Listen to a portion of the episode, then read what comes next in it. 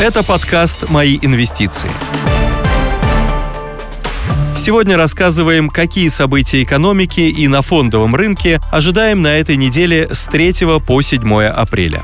Понедельник, 3 апреля. Ожидаем публикации по опережающему индикатору экономической активности в обрабатывающей промышленности РФ в марте.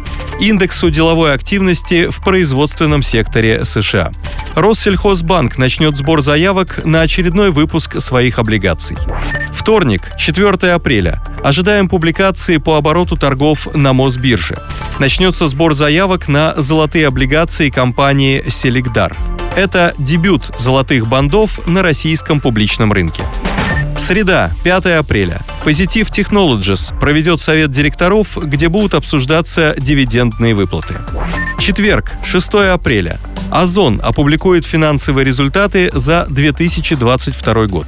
По нашим ожиданиям, цифры будут скромнее, чем у ключевого конкурента Wildberries, который уже показал плюс 104% за квартал. Однако компания тоже увеличит оборот и достигнет планов менеджмента.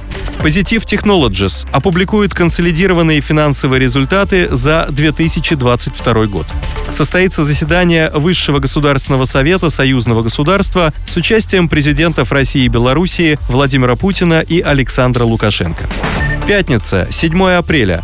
Ждем публикации ВВП России за четвертый квартал 2022 года. Спасибо, что слушали нас и до новых встреч.